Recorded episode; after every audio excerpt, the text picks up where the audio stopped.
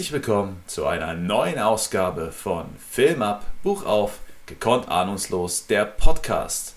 Heute nehmen wir euch wieder mit auf die Reise in das Bond-Universum und präsentieren euch den neuen Roman in unserer Reihe neuen Roman. Das Buch gibt schon ein bisschen länger, namens Feuerball. Und wie immer ist auch der gute Leon schon in der Leitung und mit mir heute verbunden, um euch aufs Gehör zu sprechen. Genau, sehr schön. Ich freue mich, dass es wieder zusammen geschafft haben ähm, und konnte mir einen Schmunzler gerade nicht verkneifen, dass du mit von neuem Buch gesprochen hast und dich dann richtigerweise korrigiert hast, dass es ja vielleicht nicht mehr der ganz jüngste Schinken ist. Ähm, nee, freut mich, dass wir aber trotzdem in ein neues Buch für uns reingehen und für euch, liebe Zuhörer. Und schauen wir mal, was wird, würde ich sagen. Hat sich bisher ganz gut angelassen bei mir. Oder wie sah es bei dir aus? Yes. Ja, ähm, hast du vollkommen recht. Also wie gesagt, für uns jetzt das Buch natürlich neu erstmal. Für äh, alle normalen Menschen, die vielleicht auf das Erscheinungsdatum geguckt haben, ist das Ding, wie du schon sagtest, ein, ein etwas älterer Schinken. Und ja, wir, wir gucken mal, was wir da heute auf, auf die Platte gezaubert bekommen. Fünf Kapitel an der Zahl. Ähm, ich würde mal vorweggreifen und sagen, so krass viel passiert hier erstmal nicht. Ja, äh, würde ich dir recht geben, kann man auf jeden Fall drüber diskutieren. Ich finde auch, es hätte durchaus schon mehr passieren können.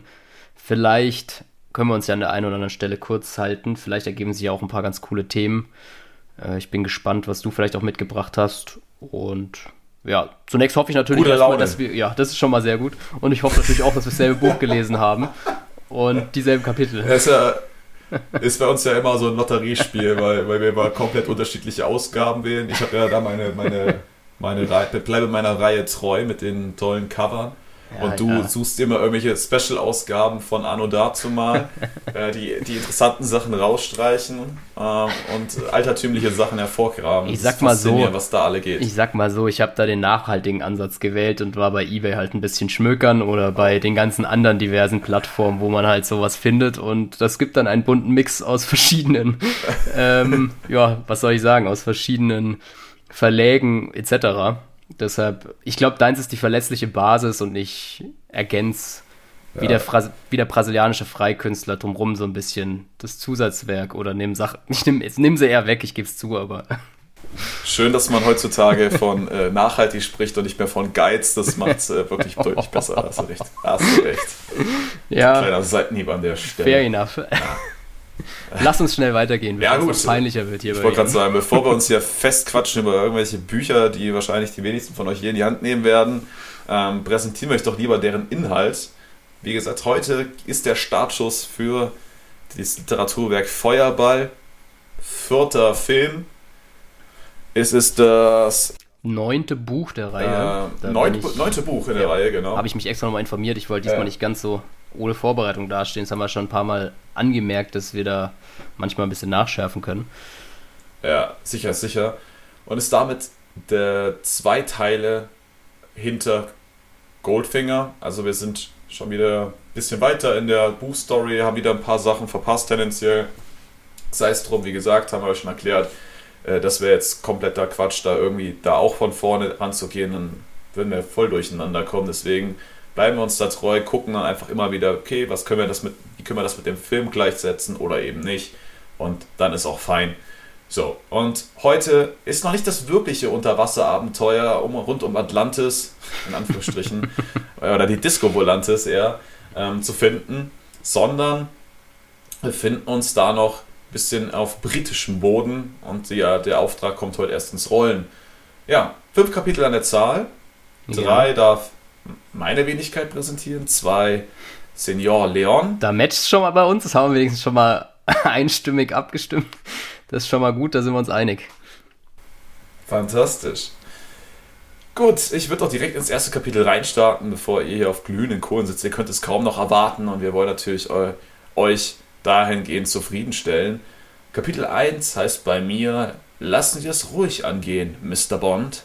Oh. Du hast nach wie vor keine Kapitel, oder? Ich habe nur beim also, allerersten Kapitel hatte ich so eine Art Zwischenüberschrift. Das, also mein Buch, ich glaube, es wird spannend. Also ich habe ja voraus habe ich auch schon so einen fünfzeiligen Vorsatz, äh, der so mysteriös auf irgendwas anspielt, äh, wo man jetzt nicht genau mhm. weiß, was damit beabsichtigt ist. Es geht so ein bisschen in die Unterwasserrichtung, dass sich Fische bei irgendjemand festbeißen, aber es ist wirklich nur kurz und sehr offen gehalten. Und dann steht beim ersten Kapitel, It's Shocker Time. Punkt, Punkt, Punkt. Ist nicht richtig eine Überschrift, steht einfach oben auf der Seite kursiv gedruckt, glaube ich sogar. Und ich weiß nicht, was man mir damit sagen wollte. Die anderen Kapitel haben nichts mehr.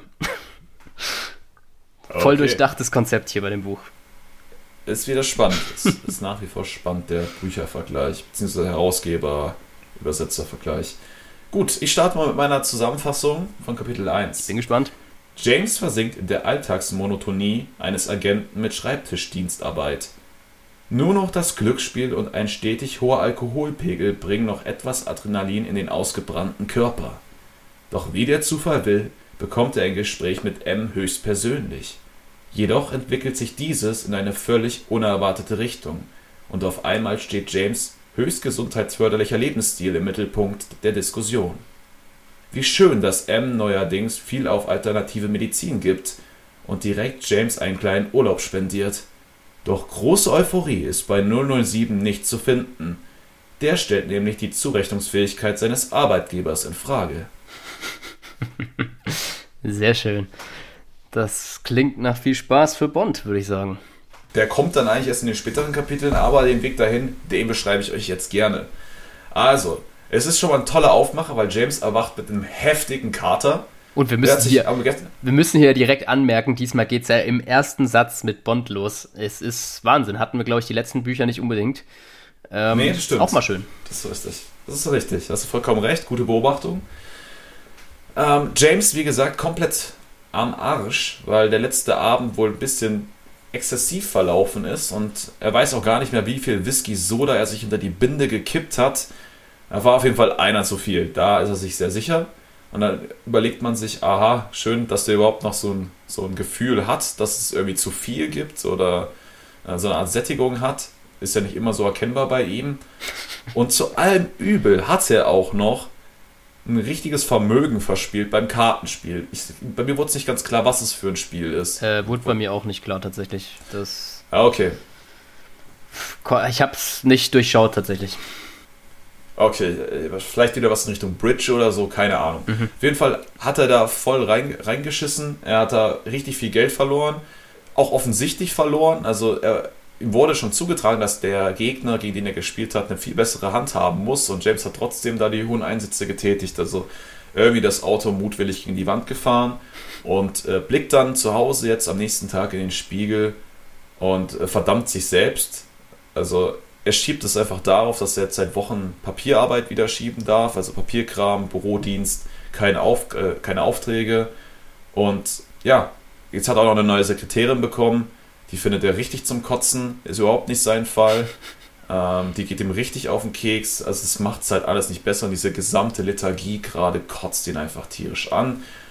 Und dann kommt Gott sei Dank, oh Wunder, sonst wäre es für uns wahrscheinlich sehr, sehr langweilig geworden, die nächsten Kapitel, der heiß ersehnte Anruf aus dem Hauptquartier. James macht sich sofort auf den Weg zu M, kann es gar nicht abwarten.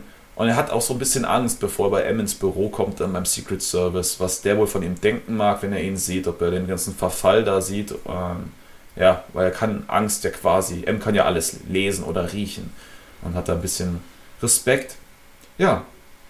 Und M sagt dann noch so, ja, ja, ich habe dich gerade auch dazwischen schieben können, 007, hat gerade irgendwie reingepasst, es war mir dann doch wichtig und nennt James dann auch beim Vornamen, also nennt ihn dann auch wirklich James und das ist für Bond ein Indikator, ja. okay, das ist nichts Berufliches, das wird was Privates, damn it. ja, M ist so ein bisschen in Plauderlaune, äh, Plauderlaune und fragt freundschaftlich, wie es James so geht, was er so treibt. Ja, James äh, sagt ja, alles, alles tutti, alles bestens alles, alles fein, gibt es jetzt nichts zu berichten und er negiert das Ganze und sagt, haha, na, James, mein guter alter James, lüg mich nicht an, du sollst mich nicht anlügen. Er hat nämlich den Bericht des Stabarztes bekommen, wo James begutachtet wurde. Und wer hätte damit rechnen können? Schwerer Nikotinmissbrauch mit mit circa 60 ja, Zigaretten das am fand ich Tag. heftig. Das fand ich sehr heftig. Also ich frage mich, wie der sich überhaupt noch bewegen kann und nur noch Luft kriegt. Tatsächlich an der Stelle, aber kann man so machen. 60 Kippen, Alter, das könntest du heute gar nicht mehr bezahlen. Also zu der Zeit ja. wird es vielleicht noch gegangen haben, aber Boah, 60 Stück. Und äh, natürlich auch ein schweres Alkoholproblem mit einer halben Flasche pro Tag hochprozentigen. Ja. Das nenne ich ordentlich. Also wirklich, man redet ja schon vom Alkoholproblem, wenn dann die Großeltern von einem erzählen, ja, dann habe ich nach jedem Abendessen mal einen klaren getrunken oder mal einen kurzen oder so. Aber der säuft ja eine halbe Flasche alleine davon. Es läuft Täglich. auf jeden Fall. Äh, es ist anscheinend auch egal, welches Hochprozentige, Hauptsache Hochprozentige, habe ich das Gefühl an der Stelle. Ja, und äh, der Stabschef meint, ja, das wäre jetzt irgendwie nicht so der beste Weg, den beruflichen Stress abzubauen, sich in Alkohol und Nikotin zu stürzen. Der, der Mann muss, der, der muss so weise sein. Ja, ja. Oh Gott, kriegt muss der, nächsten, der weise sein. Kriegt den nächsten Nobelpreis auf jeden Fall. Das ist eine Erkenntnis. Und ey, das, die Kon Conclusio ist, wenn das so weitergeht, wird James irgendwann seinen Körper komplett vergiften und das ja, Zeitliche segnen. Kann nicht sein. und so nebenbei wird dann noch erwähnt, ja gut, der James hat immer so Kopfschmerzprobleme und irgendwie eine Versteifung am Nacken und das könnte zusammenhängen, sei auch nicht so prickelnd. Und James sagt, ach komm, M, mein lieber alter M, alles halb so wild. Es ist doch alles ein bisschen übertrieben. Ich nehme ein paar Medikamente und gut ist, dann geht's mir mir doch wieder besser, gerade mit den Kopfschmerzen. Mein Gott, ein, zwei Aspirin mit einem, mit einem guten Whisky und dann ist das doch halb so wild. Und M ist jetzt, wie gesagt, zur alternativen Medizin gewechselt und sagt, halt, James, das kannst du nicht machen. Also Medikamente, das geht gar nicht. Das ist gegen die Natur und die verderben den Körper. Das, das, also das kannst du nicht machen. Du bringst dich damit um, du bringst dich in eine Abhängigkeit. Und hält dann James einen ellenlangen Vortrag über Lebensmittel und Ernährung, weil nebenbei ist er noch Life Coach und Ernährungsberater geworden und erzählt, dass alles, was, der, was sie so essen, so, so ver, also verarbeitetes Zeug, ist halt alles quasi scheiße, hat keine Nährwerte, es ist gestreckt, es ist nicht gesund. Sie müssen mal wieder unverarbeitete Produkte essen. Ja, und M empfiehlt letztendlich James einige Naturheilkundler, zählt dann da irgendwie so eine Liste von bekannten Namen aus. Also Kneip zum Beispiel hat mir was gesagt, die anderen jetzt nicht so mhm. sehr. Ging ähm, mir auch so tatsächlich. Und sagt, ja, gut, die sind zwar jetzt hier nicht alle bei uns auf der Insel, aber es gibt hier auch regional ein paar Leute, die sehr, sehr gut, da solltest du dich mal mit auseinandersetzen.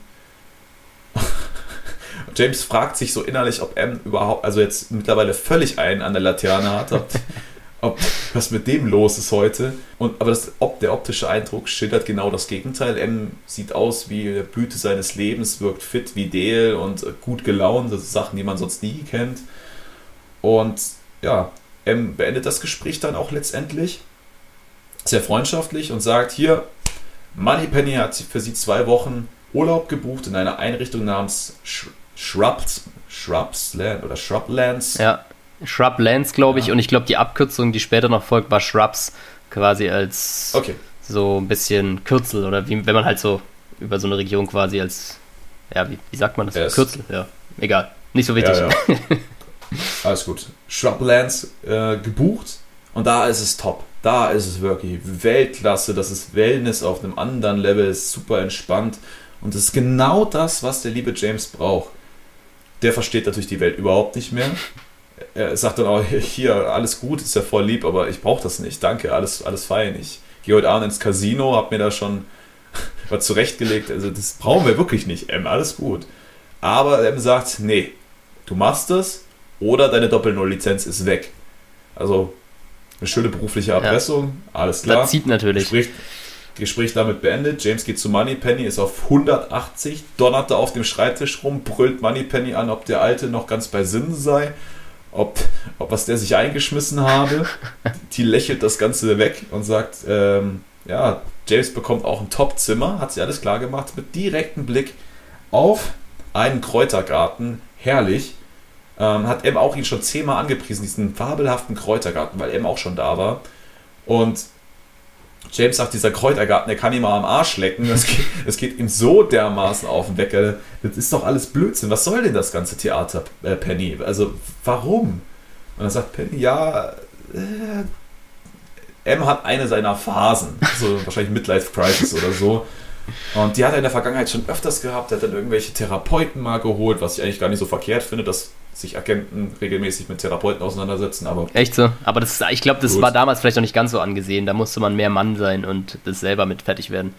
Ach Gott, da hast du wahrscheinlich äh, einmal am Monat eine Whiskyflasche bekommen und genau. dann war das die Therapie. Freihaus, ja, dann hat, ja. Sie, hat M da irgendwas mit Thema Traumdeutung probiert. Das ging auch ziemlich in die Hose. Ja. Und jetzt eben diese Naturheilgeschichte. Und James hatte einfach Pech, jetzt dran zu sein und ähm, ja, darf das ganze Theater einmal durchexerzieren, weil der gute M durch einen Freund auf diese ganze Geschichte aufmerksam gemacht wurde, das dann ausprobiert hat und fand das hervorragend und sei seitdem auch in der besten Verfassung seines Lebens. Der Nachteil für Moneypenny ist, er, sie kriegt die ganze Zeit irgendeinen Rübensirup und irgendwelchen Biokram zugeschickt, den sie überhaupt nicht gebrauchen kann, aber naja, gut. Dafür hat er bessere Laune. Ist ja auch ein, ein fairer Deal. Ja, und dann versucht das Moneypenny auch noch ein bisschen besser zu lösen und sagt, hier, der, der M, der hält so viel von dir, James. Der will eigentlich nur das Beste für dich. Und nach dem Bericht vom Stabsarzt hat er halt sofort reagiert und sofort ähm, quasi das Hotel buchen lassen. Ja, James ist nach wie vor angefressen und antwortet, dass er lieber sterben würde, als am, dem Alkohol zu, also am Alkohol sterben würde, als dem zu entsagen oder zu verdursten. Mhm. Und das Rauchen tut er ja auch nur, weil er äh, dann besser stillere Hände hat. Das macht er auch nur deswegen. Und er selbst glaubt halt nicht dran und er weiß genau, Moneypenny kauft mir das hier gerade auch nicht ab. Ist halt so. Ähm, ja, was ich ja. spannend an der Stelle fand, war, dass Moneypenny doch sehr besorgt war. Also bei mir hat sie noch nachgefragt, ob es halt wahr ist, dass Bond eigentlich so viel sauft und raucht, wie es in dem Bericht drin steht. Mhm konnte er halt nicht so richtig verneinen. Ne? Da hat er dann versucht abzulenken mit seinen Händen und mit irgendeinem lockeren Spruch. Aber ich glaube, dafür kennen die sich zu gut, als dass das dann bei Moneypenny zieht. Ja, Ende vom Lied ist, James verduftet und sagt hier, Fräulein Penny, aufgepasst, nochmal so ein frecher Spruch und dann lege ich dich übers Knie. Und dann sagt Penny quasi in der, in der Entgegnung sowas wie, ja, mach doch, aber jetzt erstmal viel Spaß mit deinen Nüssen und Zitronen. Und äh, so geht die ganze Geschichte auseinander und das Kapitel endet tatsächlich auch an dieser Stelle mit dem neuen Auftrag für James, sich zu erholen. Ja, spannender Auftrag. Mal schauen, wie arg uns das mitreißt. Aber ich fand es ganz unterhaltsam tatsächlich, dass wie M und äh, Bond zusammengespielt haben. Das war an der einen oder anderen Stelle doch wieder recht unterhaltsam, weil M halt ganz gut drauf war und das irgendwie ganz gut abmoderiert hat, aber du gleichzeitig gemerkt hast, da gibt es auch nichts zu diskutieren für Bond, sondern das wird jetzt so gemacht werden. Fand ich, fand ich ganz cool. War nicht schlecht geschrieben. Auch eine ungewohnte Situation, dass M so gute Laune hat, mhm. weil normalerweise ist er ja der rationale, ja. ja, der auch gerne mal den Chef raushängen lässt und ja. sagt, James, hier, du machst das so oder so, ansonsten ja. arrivederci und für deine kleinen Späßchen habe ich überhaupt keine Geduld und deine ja. Frauengeschichte bleibt mir bloß weg damit. Und jetzt hier hat er das wirklich, wie du schon sagst, einfach komplett fröhlich, freund, feucht fröhlich durchmoderiert und gesagt, hier, das machst du jetzt. Klar, mit dem Druck am Ende des Tages, aber letztendlich hat Moneypenny ja auch erklärt, eigentlich um James zu helfen. Er macht das ja nicht, um James zu ärgern, ähm, sondern wirklich, um ihm zu helfen. Ja. Das ist ja eigentlich eine sehr, sehr noble Geste. Ja, total. Und ich, eigentlich passt es ja auch nicht zum M, dass er so Naturheilkundler folgt. Deshalb finde ich es ganz gut erklärt hier, dass er so ab und zu seine Phasen hat wo es ihm halt mal wieder um irgendwas geht und er irgendwas ausprobiert, was ihm halt empfohlen wurde. Finde ich, find ich ganz witzig, macht, gibt ihm nochmal so eine menschliche Note, dass er halt auch nicht unfehlbar ist. Er sonst immer sehr kühl, wie du gesagt hast, schätzt es alles perfekt ab, aber bei solchen Sachen geht er anscheinend voll drauf ab und muss es sofort ausprobieren. Finde ich, find ich auch ganz witzig. So viel vielleicht zum ersten yes. Kapitel, oder? Hast du da Magst noch irgendwas? Uns dann was zu Kapitel, zu Kapitel 2 namens Shrublands, zumindest bei mir, erzählen? Bei dir oh, wissen wir ja, kommt jetzt leider keine Überschrift mehr. Müssen wir uns auf meine Video. Vielleicht kommt ja mittendrin noch mal so random irgendwas, aber für die ersten fünf kann ich euch für heute schon mal sagen, äh, da gibt es keine Kapitelüberschriften mehr. Nun ja, gehen wir mal zu den Shrublands. Die High Society ruft. Frei nach dem Motto, nur das Beste für die Besten, scheint es M ernst zu meinen und der Taxifahrer lässt keinen Zweifel daran, nette Gegend, feine Leute. Das ist der Place to be für Bond. Wie gut trifft es sich da, gleich mal Eindruck beim hübschen Personal zu hinterlassen. Doch das Lippenbekenntnis, oder sollte man hier lieber von Lippe-Bekenntnis sprechen, ist da doch erstmal ein anderes. Kein Wunder bei dem Ryan Gosling-Verschnitt, der da auftritt. Doch das ist für Bond nicht minder interessant. Bleibt nur abzuwarten, mit welchen Methoden der Dr. Sunshine aufwarten kann, um Bond wieder zu seiner unwiderstehlichen Manpower zu verhelfen. Sehr, mhm, mhm. Vielfältig. Äh, wird auch ein längeres Kapitel, hatte ich so das Gefühl, oder es hat sich ein bisschen gezogen am Anfang. Ich versuche das zu komprimieren tatsächlich, weil ich es nur mhm. bedingt spannend fand. Wir befinden uns. Ja. Genau. Schön, dass du mir beipflichtst. Sorry, gut. Nee, das ist perfekt. Ja, ist ja vollkommen richtig. Also wie Sind gesagt, es ist halt wenig Inhalt, aber viele ja. Seiten, also dafür viele Seiten. Ja, genau. Äh, wir sind, befinden uns nämlich im, kurze Zeit später im Taxi. Bond, der feine Herr, lässt sich mit dem Taxi dahin kutschieren. Ich dachte erst, es wäre ein bisschen weiter außerhalb. Ich meine, England ist jetzt nicht gerade klein, aber die Shrublands sind anscheinend eine halbe Stunde entfernt. Trotzdem glaube ich, ja, damals war vielleicht das Taxi ein bisschen günstiger, aber der feine Herr wird auf jeden Fall vorgefahren. Und im Auto ist eben, das ist die recht lange Szene, relativ viel Geplänkel zwischen dem Taxifahrer und zwischen Bond. Und der Taxifahrer, ähm, ja, sie fahren in Richtung Brighton-Gegend, was so ein bisschen die bessere Gegend ist oder wo man geteilte Meinung drüber sein kann. Und ja, der Fahrer geht halt auch davon aus, Bond geht in die Shrublands, da ist wieder so ein Stinkreicher, der da irgendwas, sein Guru aufsucht und sich irgendwie heilen lassen will oder eine Kur macht. Und dann kommen sie aber ins Gespräch und der Taxifahrer stellt fest, hey, bin eigentlich ganz zufrieden mit meinem Kunden hier, der teilt ja gewisse Ansichten, das macht das Ganze recht interessant. Der ist nicht einer dieser stinkreichen oder irgendwelchen alten, klapprigen Leuten, die es da aufs Land zieht, zum irgendwie frische Luft einatmen und sich erholen, sondern das ist ja, hat er ja ganz coole Ansichten, sie tauschen sich so ein bisschen über die Brighton-Gegend aus. Ja, da sind immer so die ganzen Reichen. Ähm, ist total anstrengend. Die Preise sind gestiegen. Da beschwert sich vor allem der Taxifahrer, dass er ursprünglich eine nette Dame da kennengelernt hat, bei der er für ein bisschen Geld auch mal ran durfte. Äh, und die Preise haben sich dann irgendwann total erhöht, weil natürlich auch die reiche Bevölkerung darauf aufmerksam geworden ist und die feine Dame hat sich dann für die höheren Preise entschieden, die er jetzt halt leider nicht mehr mitgehen kann. Und das ist natürlich schon eine Sauerei. Äh, das sollte doch tunlichst vermieden werden, was Bond natürlich auch durchaus bejaht, äh, dass es unerhört ist. Und Genau, da so tauschen sie sich ein bisschen auf dem Weg aus. Es geht auch noch viel so ein bisschen ums Auto. Das war so der Einstieg für das Gespräch, wo Bond natürlich wieder ein bisschen punkten kann, weil er sich auskennt und sagt, hey, was ist denn das hier für eine Karre? Was ist da los? Und der Taxifahrer sagt, ja, ich spare da so ein bisschen auf eine geilere Karre. Mein guter Dude hat mir das Auto hier gegeben, hat gesagt, hey, es hat schon 32 Jahre oder so gehalten, das muss nochmal so lang halten. Das wird schon. Genau, so tingeln sie halt dann da bis zum, bis zu den Shrublands oder eben diesem Reservoir oder ich, wie man es nennen will, dieser Kurklinik, sage ich jetzt einfach mal. Ja, es wird dann eben, wie gesagt, noch ein bisschen abwertend übers Anschaffen zum Ende hin gesprochen und mir ging es dann ein bisschen so, glücklicherweise haben sie das Ziel erreicht und fahren auf dieses noble, sehr idyllische Anwesen, äh, wie es zumindest am Anfang den Anschein hat. Und Bevor er aussteigen darf, der Taxifahrer noch ganz fürsorglich, gibt ihm noch ein paar Essens- und Vergnügungstipps, ähm, die im Umland liegen, weil er schon von verschiedentlichen Kunden gehört hat, so, ja, die Essensgewohnheiten da sind jetzt vielleicht nicht so vollumfängliche Mahlzeiten und ist vielleicht nicht die ganz feine Küche da. Äh, schon, soll schon schön sein, auch mal rauszukommen und sich da ein bisschen, ein bisschen was Besseres zu gönnen, sage ich mal. Ja, und dann ist der Taxifahrer auch schon weg, macht sich auf den Weg. Aber mit Ver ja? Vergnügen ist bei mir gemeint äh, eine Nutte. Ah ja. Also er bringt ihn dann zu Prostituierten, wenn er das möchte. Ah ja. Dann haben wir da auch noch die schöne Nebeninfo, aber das darf bei Bond natürlich auch nicht fehlen. Das hätte ich mir eigentlich auch denken können. Aber das weiß ich nicht. Meinst du, James würde, würde eine Prostituierte nehmen? Nee, der, der muss sich das ich, also schon selber erarbeiten. nie für Geld zahlen. Ja. Ich glaube auch, der mag die Herausforderung. Ja. Das ist jetzt so einfach, wenn du es bezahlen kannst. Genau ich glaube ich glaub auch, so würde ich auch Bond einschätzen. Der wird jetzt nicht einfach irgendwo hingehen und nee. egal was, Hauptsache er kann oder so, sondern ich würde auch sagen, der möchte schon den Reiz haben, die Frauen von sich zu überzeugen. Er ist ja überzeugt von sich. Also. Ich glaube auch. Ich glaube auch, das wäre ja quasi wie Schummeln oder so. Ich glaube, der braucht wirklich, der sucht sich eher die schwierigste Herausforderung, anstatt ja. dass er den einfachen Weg, den anspruchsvollen, den einfachen Weg geht. Ja, mhm. ja total. Also sehe ich auch so. Genau, seine neue Heimat ist dann das Myrtenzimmer. Das klingt schon richtig sexy, finde ich. Äh, das kriegt er dann vorgestellt.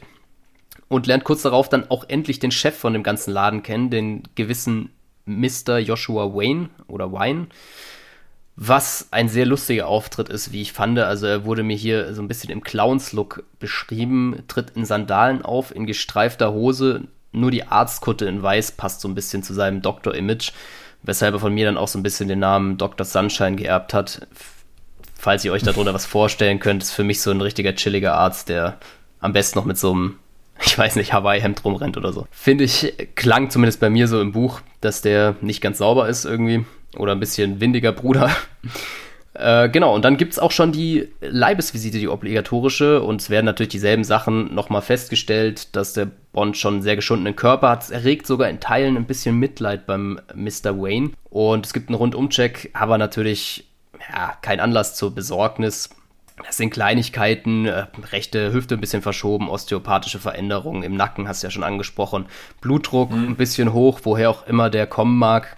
Könnte vielleicht am Alkohol oder an den Kippen liegen, aber ist jetzt nur so eine These von mir. Aber das lässt sich schon alles wieder hinkriegen. Hat da auch schon Spezialprogramm ausgearbeitet, der gute Doc. Und ja, das heißt dann erstmal strenge Diät für eine Woche. Kräftigungsmassagen, ein paar Einläufe, heiße und kalte Sitzbäder, was, das, was du halt alles so willst. Und natürlich das, die Kirsche auf der Torte, die Traktionskur, wo sich Bond dann auf einmal nicht mehr ganz sicher ist, was das zu bedeuten hat. Das fragte dann auch nach hat da nicht ganz so Bock drauf und viele Leute schimpfen das auch als die Folterbank. Aber der Arzt sagt so, hey, das ist weit übertrieben, ist eigentlich sogar recht angenehm, brauchst dir keine Sorgen machen. Und genau, dann darf er in einer halben Stunde in den nächsten Behandlungsraum kommen. Die Leibesvisite ist abgeschlossen und ist erstmal, ja, weiß er, wo er hin muss. Geht dann wieder raus, stellt fest, dass es hier in diesem gesamten Kurort oder in dieser Unterkunft äh, nur so eine mittelmäßige Wohlfühlatmosphäre gibt. Also Luft ist echt kacke, es gibt eigentlich nur ältere Patienten, nicht ganz so seine Kragenweite, auch vom Typ oder Gesellschaftsstand her sind es jetzt nicht so seine Leute und das Allerschlimmste natürlich für Bond, die Damen sind jetzt auch nicht wirklich attraktiv.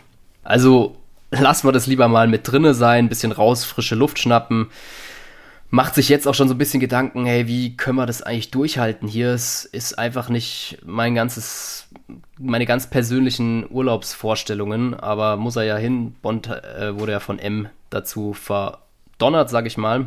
Und ja, da passt es natürlich ganz gut, dass er sich die nächste Gelegenheit bietet und Bond erstmal den kleinen Retter spielen kann, indem er eine Frau, in dem Fall eine Bedienstete, Pflegerin, wie auch immer die dort heißen, aus dem Weg räumt vor einem heranbrausenden Auto, das sie sonst durchaus in Mitleidenschaft wahrscheinlich gezogen hätte. Und das ist natürlich gefundenes Fressen für Bond. Blitzschnell räumt er sie aus dem Weg. Ich habe keine Ahnung, wie er dabei auch an die, die Brust zu fassen kriegt. Es muss schon sehr chaotische Zustände gewesen sein. So wurde es bei mir zumindest gesagt, dass es natürlich praktisch ja. war, da auch ein bisschen die Oberweite zu berühren. Ja, und das macht natürlich bei ihr so ein bisschen Eindruck. Und dann geht's aber weiter. Aus dem Wagen steigt unser guter George Clooney oder Ryan Gosling Verschnitt aus. Der feine Herr im Anzug kann natürlich gefühlt alle Frauen haben, also ist dem guten Herrn Bond noch ein bisschen im Charme überlegen. Und er stellt sich dann auch gleich mal als der Graf Lippe heraus, den wir ja durchaus auch aus dem Film kennen. Ja, die gute Frau, die jetzt hier gerettet wurde, ist natürlich wenig begeistert von dem Fahrstil. Das lässt sie ihn auch wissen. Dabei stellt sich aber heraus, dass der Gute schon öfter herkommt. Er macht hier seine Kuren regelmäßig, alle zwei, drei Wochen, kreuzt da mal auf, wenn er wieder heftig feiern war in Paris oder so und mal wieder ein bisschen runter von den Kilos muss, gönnt er sich hier eine Auszeit und wird hier bestens umsorgt, fährt natürlich vor mit seinem guten Bentley. Also ich glaube, wir wissen, in welche Richtung dieser feine Herr vielleicht vom gesellschaftlichen Status her ja, schlägt. Und genau, das ist jetzt die Situation, die Frau teilt ihm mit, so ist nicht so geil. Ähm, er stellt dann fest, um sich zu entschuldigen, so ja, ich hab's ja eilig, ich bin schon ein bisschen spät dran, hier meine Kur, die geht gleich los. Da muss ich halt ein bisschen aufs Gaspedal drücken, finde ich auch super geile Entschuldigung, ähm, Leute mhm. fast zu überfahren und dann zu sagen, ja, sorry, ich war halt spät dran, äh, stand es halt im Weg, so in die Richtung. Und ja, dann macht er sich auch wieder auf den Weg und Bond weiß mittlerweile, okay, der feine Herr ist jetzt wohl auch die nächsten zwei Wochen hier. Hat es aber auch recht schnell wieder vergessen und quatscht natürlich, jetzt wo er ein bisschen Eindruck schinden konnte mit der Rettungsaktion, die gute Dame an, die übrigens Patricia heißt. Oder Patricia, ich würde mal Patricia nennen, äh, bleiben wir beim Englischen. Ja. ich hoffe, du siehst es genauso. Und ja, sie tauschen sich dann noch so ein bisschen auf dem Weg zurück ins Haus oder in die, auf dem Weg zu seinem Termin wo Bond jetzt auch gleich hin muss, ein bisschen aus. Und sie entspricht durchaus Bonds Vorstellung, wie er mehr und mehr sieht. Sportlich, hat natürlich einen klasse Bund, den man super küssen kann, ist natürlich auch ein wichtiger Faktor. Der knappe Kittel ist natürlich auch wunderbar und es sieht fast so aus, als hätte sie nichts drunter an. Ich weiß nicht, wie er zu der Annahme kommt, aber die muss wohl sehr knapp bekleidet gewesen sein. Ein spannendes Konzept auf jeden Fall in der Kurklinik. Und ja, Bond versucht dann noch ein bisschen zu baggern, stellt aber recht schnell fest, dass er nicht so richtig landen kann, sondern Graf Lippe ist da schon die interessantere Wahl für die Frau, auch wenn er sich gerade nicht so wie der feine Herr verhalten hat, aber der Gute ist ein wichtiger Geschäftsmann, viel in Ostasien unterwegs, vorwiegend China hat er seine Beziehungen äh, Richtung Hongkong und so. Und das ist natürlich super interessant, hat Geld und Bond kriegt irgendwie so ein bisschen das Gefühl, es wäre schon spannend, ein bisschen mehr über des Grafs Vergangenheit herauszufinden. Äh, bei mir wird es nicht genauer ausgeführt. Steht da bei dir noch irgendwas oder stand da irgendwas? Ich habe mich nur gewundert, wie Bond zu der Annahme kommt, so ja, wäre schon geil, wenn ich mich ein bisschen mit dem beschäftige. So. aber vielleicht, weil es so langweilig ist. ja, nee, aber ansonsten auch nicht so direkt. Nö. Ja, okay, spannend. Spannend. Äh, ja, gut. Sei mal so hingestellt, vielleicht klären wir das ja noch ein bisschen später auf. Es ist ja jetzt auch erstmal Zeit für Bonds Behandlung. Und mhm. ja, so ein Pech aber auch. Bond hat halt leider seinen männlichen Masseur. Dem wäre natürlich lieber gewesen, wenn da so eine Patricia rumgesprungen wäre, die ihn dann so ein bisschen durchgeknetet hätte, am besten knapp bekleidet. Vielleicht wäre noch ein bisschen was gegangen, aber nee. Ist, ist leider ein männlicher Masseur und er muss da auch noch durch, an den ganzen Patienten vorbei, die halt echt unattraktiv sind und es kotzt ihn extrem schon an, weil es absolut keine Wohlfühloase ist. Er spricht hier sogar bei mir von verfetteten Körpern, die da liegen und ja. die widern ihn komplett an er fragt sich schon so, wie soll er sich hier wohlfühlen für zwei Wochen, das, das wird nichts. Kriegt dann aber erstmal eine nice Tiefenmassage, wird da richtig hart rangenommen und findet es aber dann letztendlich auch gar nicht schlecht, weil es schon ein paar seiner Probleme anscheinend zu lösen scheint. Viel interessanter ist aber natürlich noch, dass Graf Lippe zur gleichen Zeit noch reinkommt und auch seine Behandlung bekommt, aber halt, wie, wer hätte es denn anders erwartet, kein so ganz leichter Patient ist, sondern es geht erstmal darum, ja, nee, Uhr ausziehen will ich nicht, absolut nervig, lass doch die Uhr an. Und ihm muss der Pfleger erklären, so, das gibt's bei uns nicht, die Uhr muss runter.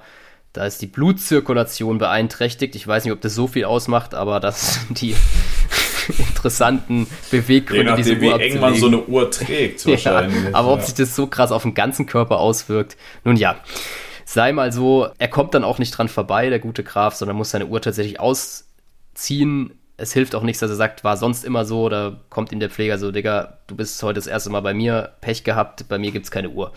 So, Bond irritiert darüber, findet es sehr kindisch, sieht dann aber, als sich der gute Graf neben ihn legt, dass es schon Grund hatte, warum die Uhr vielleicht nicht ab sollte, denn genau an der mhm. Stelle, wo die Uhr ist, sehen wir eine rote Tätowierung, die ein Zickzackband aufweist und durchkreuzt ist von zwei vertikalen Linien.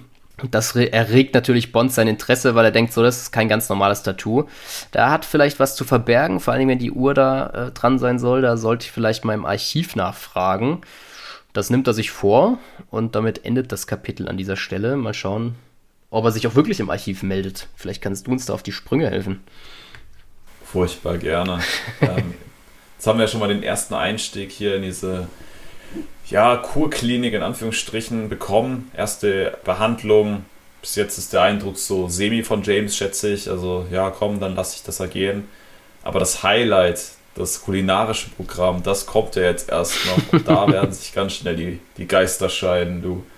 Kapitel 3 hat schon einen sehr, sehr attraktiven Namen, nämlich die Streckbank. Oh, Und fein. dann erzähle ich euch gerne mal, was so euch erwarten könnte. James zeigt, dass auch alte Agentenhasen ziemliche Anfängerfehler machen können und sich damit in Teufels Küche bringen. Nebenbei versinkt er nun gänzlich in seiner Kur und schleppt sich von einer kargen Mahlzeit in die nächste. Doch ein Lichtblick steht bevor. Eine Behandlung bei Patricia. James, der mittlerweile auch unter hartem Sexentzug leidet, setzt alles auf eine Karte und geht all in. Doch hatte auch bei Patricia so leichtes Spiel wie üblich?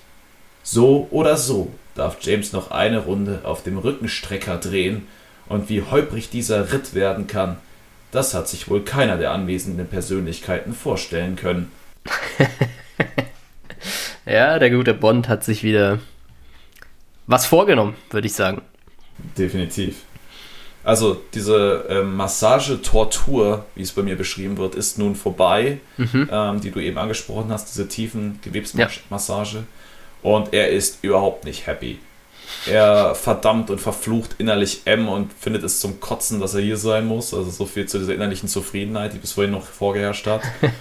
Und geht jetzt erstmal straight zu einem der Münztelefone in der Lobby quasi. Ähm, da kann man telefonieren und er möchte zur Leitstelle telefonieren und wie gesagt nach diesem Tattoo fragen. Und tatsächlich bestätigt ihm das Archiv, dass es ein Erkennungszeichen sei, der Red Lightning Tong, einer kriminellen Organisation aus Macau. Und das trifft sich ja gut, weil wir ja schon bereits wissen, dass der gute Graf von Lippe in Macau lebt angeblich. Es sei nur komisch, dass er kein reinrassiger Chinese ist, weil normalerweise die in diesem elitären Kreis äh, oder dieses Verbrechersyndikat, Organisation mhm. nur solche reinlassen. Und auch Station H hat bereits ihr Glück versucht, die Organisation hochzunehmen, ging voll in die Hose, gab Riesenverluste, weil da ein doppeltes Spiel betrieben wurde und die, die guten Russen, wer hätte damit rechnen können, auch mit drin hingen und äh, anscheinend die Chinesen eher mit den Russen kooperieren wollten. Komisch bei der politischen Weltansicht. ja, und diese Red Lightning Tong ist eine Organisation für Menschenhandel und Goldschmuggel. Lustig. ähm, sehr bekannt. Und ja, alle Infos, die James hat, wären total hilfreich, um da weiterzukommen. Also, wenn er was hat, gerne erzählen. Mein James, ja, gerade nicht, aber vielleicht mal. Er legt auf und bemerkt, oh, shit, neben mir in der Kabine stand zufällig der gute Graf Lippe und könnte tendenziell mitbekommen haben, dass ich gerade seinen ganzen Background habe checken lassen. Richtig fahrlässig, finde ich. Also. Oder nicht? Also, das ist schon wirklich ein grober Schnitzer. Also klar, der. Also ich glaube, es wurde auch irgendwie so ein, so ein Klicken wahrgenommen, als James telefoniert hat, dass jemand noch in der Leitung ist. Also stand bei mir nämlich nichts von, aber. Bei, bei mir schon. Und okay. das wäre ja natürlich der Worst Case, weil dann ja. hat er halt alles mitbekommen. Ja. Und so hätte man davon ausgehen können, okay, er hat sich maximal nach dem Tattoo erkundigt. Das war's. Reicht ja auch schon. Aber ja. so hat er alles mithören können. Ja, das ist, also und, ich finde ich einen groben Schnitzer. Ja. Und ich stelle mir die Kabine auch so vor, also so wie ich früher Telefonzellen kenne, da hast du ja schon Durchsichtfenster. Zumindest raus zur Tür. Da siehst du ja, wenn neben dir jemand reingeht in der, in der Regel. Wenn die aber, so nah so, beieinander so stehen. So stellst du dir das vor? Ja. Ich dachte, das wären so offene Telefonapparate einfach in der Lobby, die so Alter, nebeneinander aber sind mit so einer Trennwand ja, dazwischen. Aber dann ist ja noch dümmer. Dann muss ich Natürlich ist es mega umschauen und also ey, so oder so fahrlässig ja, ist das einig. Ja, das hätte ja kein Praktikant beim MI6 sich leisten können. Der wäre nächsten Tag weg gewesen. Ja, James sagt sich so innerlich so, ach Mano, das war jetzt aber blöd. Äh, hätte besser laufen können. Ah ja, egal, Zeit fürs Abendessen kriegt dann einen niceen Becher Suppe, ist total abgefuckt und meint, ey, was soll denn das jetzt? Das soll ich jetzt satt werden von oder was? Dann sagt die gute Küchendame zu ihm, ja, Herr, Herr Bond, Sie können sich glücklich schätzen. Sie sind nicht auf Diät gesetzt, Sie kriegen hier noch die richtige Mahlzeit. Andere kriegen gar nichts oder noch weniger als ein Becher Suppe.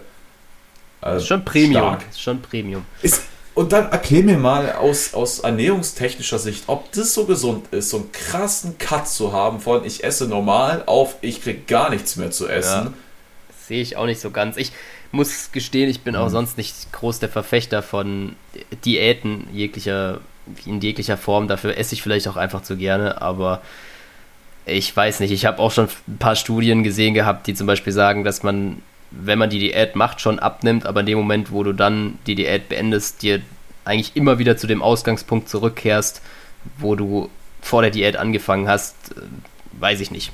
Also wenn es um jetzt Gewicht geht. Naja. Ja. James geht auf jeden Fall an diesem Abend mit den Gedanken an Graf Lippe ins Bett und einem leeren Magen. Dann haben wir so einen kleinen Cut, es sind zwei Tage vergangen. James hat richtig krasse Kopfschmerzen und äh, irgendwie sieht er nur noch, dass äh, das Weiß in seinen Augen ist einem Gelbton gewichen. Er fühlt sich auch komplett elendig und ähm, das Personal sagt aber zu ihm, ja, alles gut, alles gut. Das ist der Detoxing-Prozess, das gehört alles dazu, alles fein, kein Stress. Am dritten Tag hat James einen Termin beim Osteopathen oder sollte ich eher sagen Osteopathin. Mhm, und mhm. die Überraschung ist groß. James rechnet bereits wieder mit irgendeinem weniger attraktiven Mann und es ist unsere gute Patricia. James, galant wie immer, spricht diese Verwirrung auch direkt an und sagt, Nanu, Sie sind ja, Sie sind ja anscheinend eine Frau, das gibt's ja gar nicht. Und ähm, Ja, Patricia sagt dann, äh, ja, soll man nicht so frech sein, 20% aller Osteopathen sind weiblich. Find dich damit ab. Dann wird er halt untersucht. Er kleidet sich da wieder, freut sich seines Lebens, zeigt in, seinem, in dem Umgang mit seinem Körper ziemliche Stärke und das turnt ihn nur noch mehr an. Was ihn allerdings nervt, ist, dass hier das Ganze so beruflich, unter beruflicher Professionalität mhm. angeht. Das ist ihm nämlich ein Fremdbegriff. Das hat, hat es gab es in seinem, in seinem Arbeitsleben noch nie berufliche Professionalität. Also in der Hinsicht sicher nicht. Also in der Hinsicht ja. hat er absolut keine berufliche Professionalität. Ja, und dann versucht sie seine Wirbelsäule einzurenken, kommt ihm dafür sehr nah. Und das ist der, das ist dann quasi ein rotes Tuch für James und er denkt, ja, fuck, jetzt, jetzt oder nie, jetzt muss ich. Und versucht sie dann zu küssen. Sie weicht dem Kuss gekonnt aus und ist total angepisst. Also ist direkt auf 180. Echt? Bei dir ist sie ausgewichen? Also bei mir stand, ja. dass sie zumindest auf den Mund geknutscht hat, aber also sie dann natürlich schon weg ist, aber er hat nee, sie wohl noch erwischt. Ist, ah, okay. Ähm, mal, wieder schön, sie ist nicht, mal wieder eine schöne Nötigung zur Abwechslung. Ja, not amused. Und er weiß auch selbst, er ist haarscharf an der Ohrfeige vorbeigeschlittert. Mhm. Sagt auch noch, wie schön er sie findet. Und sie sagt, Freundchen, der Letzte, der es probiert hat, der durfte direkt die Koffer packen und nach Hause fahren. Sagt James, okay, dann gerne wieder. Ich habe hier keinen Bock drauf. Das fand ich einen guten Konter, by the way. ja. Meinst du, jetzt, jetzt hören Sie doch auf, ey, ist doch hier toll, ist doch fantastisch hier. Und jetzt gehen wir mal zum Den, zu einem guten Streckungsautomaten. Der wird Ihnen Manieren beibringen. Fantastisch. Mhm. Und ja, genau. Dann wollen sie den Raum ver verlassen, um halt zu diesem Automaten oder dieser Gerätschaft zu gehen. Und auf dem Weg raus kommt der Graf Lippe entgegen und sagt: Ja, hier, hier ist er für seinen Termin. Und Patricia sagt: Ja, einen Moment, ich muss den guten Herr Bond jetzt mal erstmal in den Dehnungsapparat bringen und dann sind sie dran. Ja, dann gehen sie dahin und James ist von dem Anblick dieser Apparatur überhaupt nicht begeistert. Oh Wunder, es hat nämlich eher was von einer Foltermaschine. Und ähm, optisch wurde es beschrieben wie eine elektrische Liege mit Schienen und Gurten, sehr, sehr viele Gurte. Und Patricia macht für ihn das Ding soweit startklar. James will aber erst wissen, ah, einen Moment hier. Ich will erst wissen, was hier passiert und wie das Ding funktioniert. Ansonsten mache ich hier gar nichts. Und sie erklärt ihm, ja, es ist zur Streckung der Wirbelsäule und es ist eigentlich super entspannt. Viele Patienten schlafen dabei auch ein. Alles komplett gechillt. Ja, alles gut. Ja, und James ist trotzdem irritiert, warum es auf der Anzeige einen roten Bereich gibt mit Pascal-Zahlen jenseits der 1000. Mhm. Das sieht irgendwie nicht so vertrauenserweckend aus. Wo er, wo er wissen soll, dass das Ding ihn nicht komplett zerreißt in der Mitte. Also, das sieht halt einfach furchtbar gefährlich aus. Und da sagt Patricia, naja, klar kann es da zu, bei zu viel Spannung gefährlich werden. Aber er soll sich jetzt nicht hier anstellen wie ein kleines Kind. Also, das ist doch alles hier professionell geleitet. Wir fangen ganz entspannt an und mit der regelmäßigen Steigerung. Und das ist ganz, ganz harmlos alles. Ich meine, was ich mich da schon frage tatsächlich, warum konzipiert man ein Gerät, wo man eine ab einem gewissen Punkt lebensgefährliche Zustände erreichen kann? So. Hab also, ich das ist doch ein, das ist zum Selbstschutz der Leute muss doch eigentlich ein Mechanismus drin sein, der dich per se nicht killen kann, oder? Habe ich nicht ganz. Es aber es muss natürlich Spannung geben. Ich weiß halt nicht, wann, in welchem medizinischen Bereich das dann von Vorteil ist, da mit 1500 Pascal zu arbeiten. Vor allem, wenn es im roten Bereich ist, wo rot ja heißen soll, ja, ist nichts für deinen Körper. Vielleicht lass mal lieber sein. Ja. Verstehe nicht, aber gut. Er Vogelwild. Er legt sich dann widerwillig auf diese dusselige, ähm, auf diese dusselige ja, Apparatur.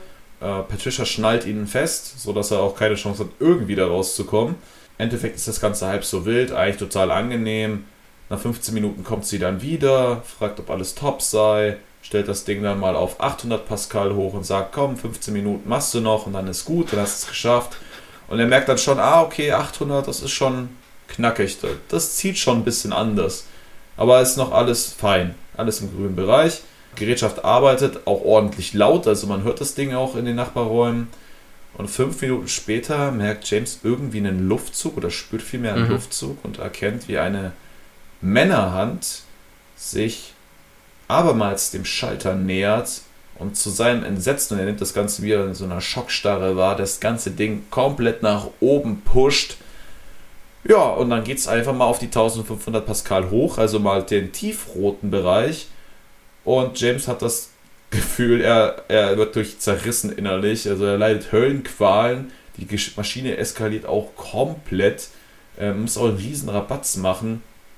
Und er erkennt im letzten Moment noch, als die Hand sich dann wegbewegt, das Tattoo, was ihm natürlich einleuchtet.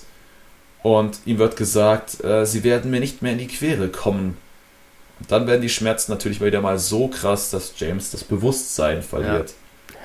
Also so viel Ohnmacht, wie der erfährt, ist er, hat das nicht irgendwelche Auswirkungen? Also ich sauerstofftechnisch aufs Gehirn oder so? Ich weiß auf Dauer vielleicht schon, wenn das öfter vorkommt. Ich habe keine Ahnung. Vor allen Dingen innerhalb ja, kurzer ist Zeit. Buch dreimal. Genau. Ja, mindestens. Also im letzten Buch war es sehr, sehr viel, hatte ich so das Gefühl. Ich könnte mir vorstellen, wenn es hier schon wieder so losgeht, dass das so weitergeht. Naja, gut. Also, wie gesagt, ich finde nach wie vor diese Maschine so ein bisschen fragwürdig von der Konstruktion her. Ich, ich frage mich auch, ob sie ihr tatsächlich gegeben hat. Also, ob man sowas gemacht hat, die Wirbelsäule auseinanderzuziehen, dass sie sich entspannt und wieder einrenkt, sehe ich jetzt vielleicht per se nicht als ganz falsch an. Ich frage mich nur, ob das auch so funktioniert, wenn du dir denjenigen einfach ein bisschen festzurst. Das, weil, also der Körper ist ja nicht komplett steif, so. Also, ja. Naja, mit Gurten, ich weiß nicht. Spannend auf jeden Fall. Es wäre jetzt, glaube ich, auch nicht meine Kur. Ja, also wie gesagt, das Kapitel endet damit, dass James jetzt da den Höllenritt seines Lebens erfährt, mal wieder ohne Bewusstsein. Und wie das Ganze ausgeht und ob James jemals wieder von diesem Ding runterkommt, mhm. das erfahren wir in Kapitel 4 mit dem Titel Tee und Feindseligkeiten. Tee und Feindseligkeiten, dann greife ich das mal auf, auch wenn es jetzt erstmal noch nicht direkt drankommt bei mir. Aber ich bin gespannt. Dem Tod gerade nochmal von der Schippe gesprungen und schon sind Bond nach Rache. Doch das bedarf präziser Vorbereitung. Warum es sich also nicht erstmal gut gehen lassen? Während in Bond neue Lebensvisionen wach werden, kehren die Lebensgeister erstmal nur im Rausch voll zurück. Was hat M ihm da eigentlich für einen Bärendienst erwiesen?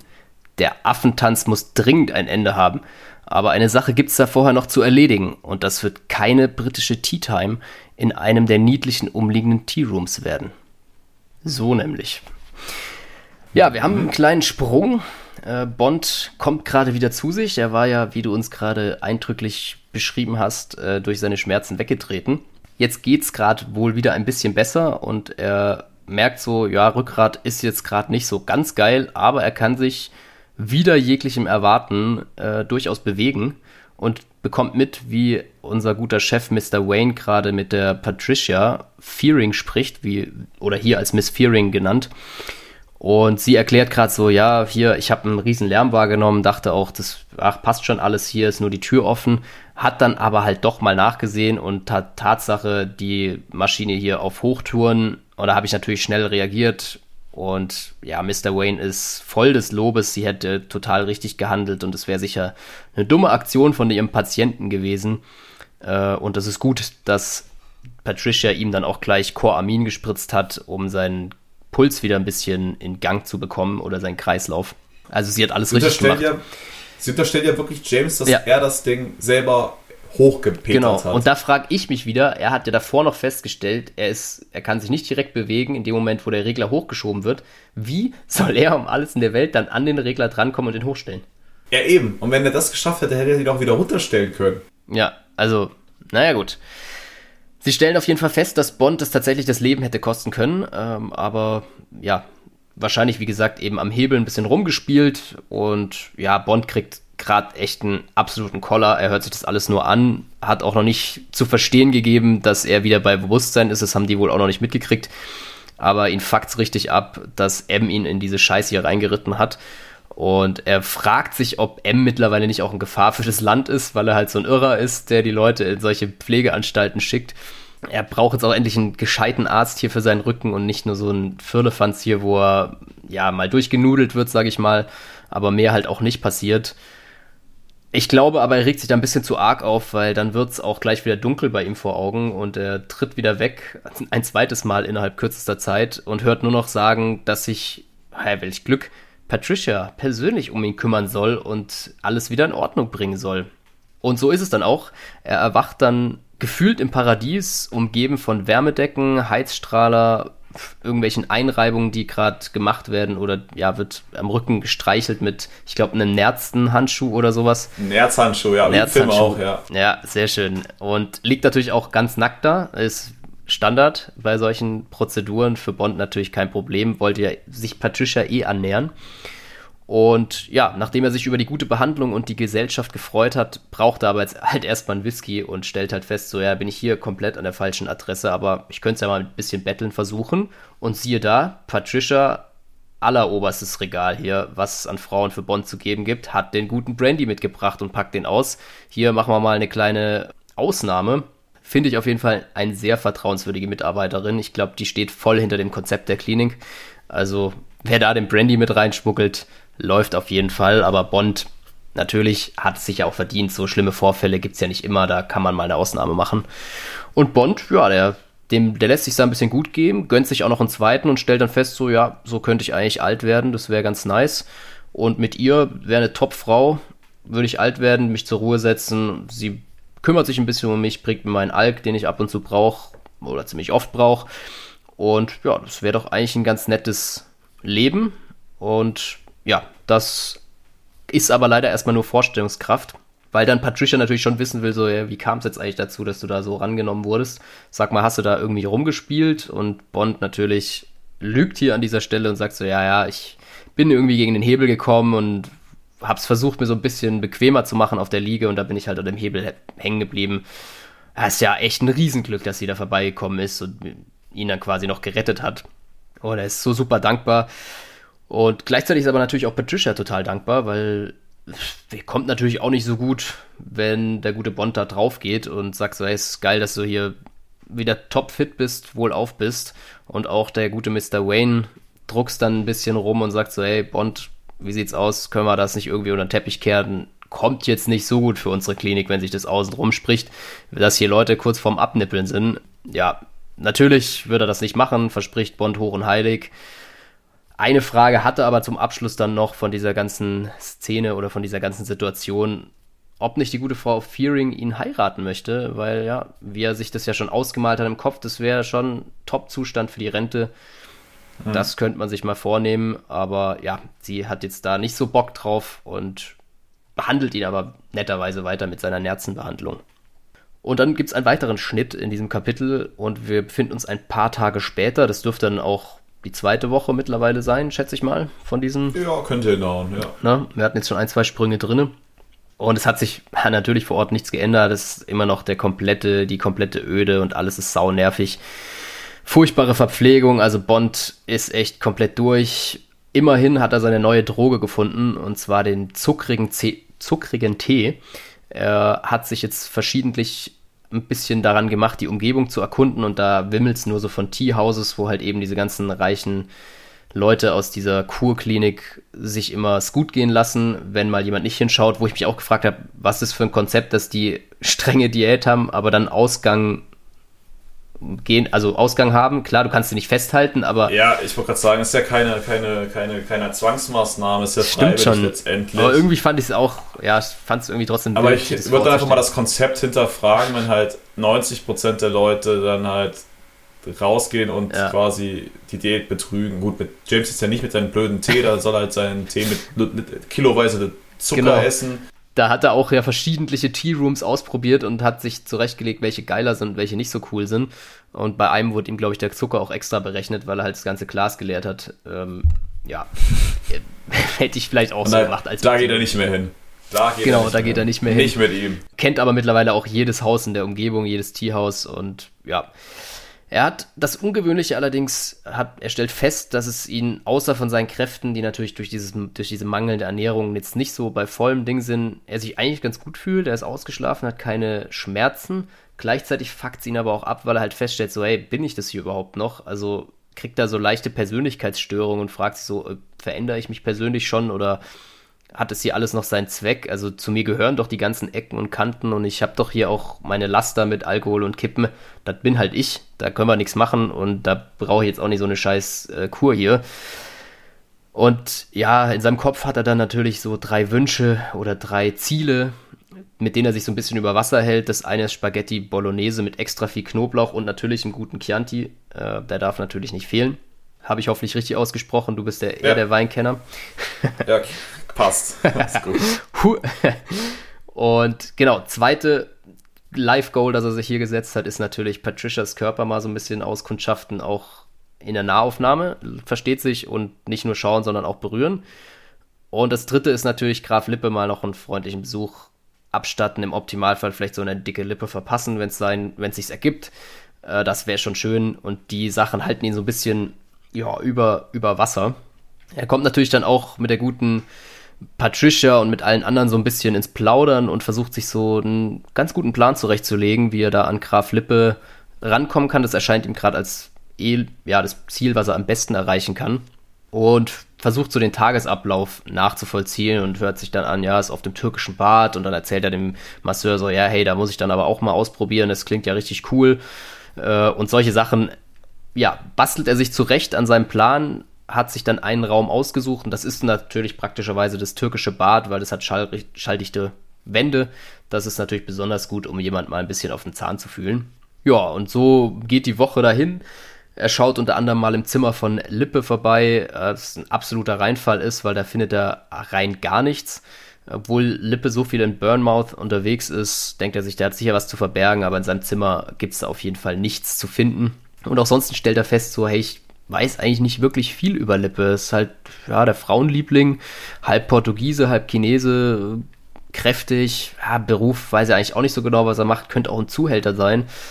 Ja, da ist auf jeden Fall viele Fragen, die er sich da stellt und eine davon nur, was arbeitet er eigentlich? Das muss dringend hier rausgefunden wer werden, weil er hat ja was zu verbergen, ist ja offensichtlich.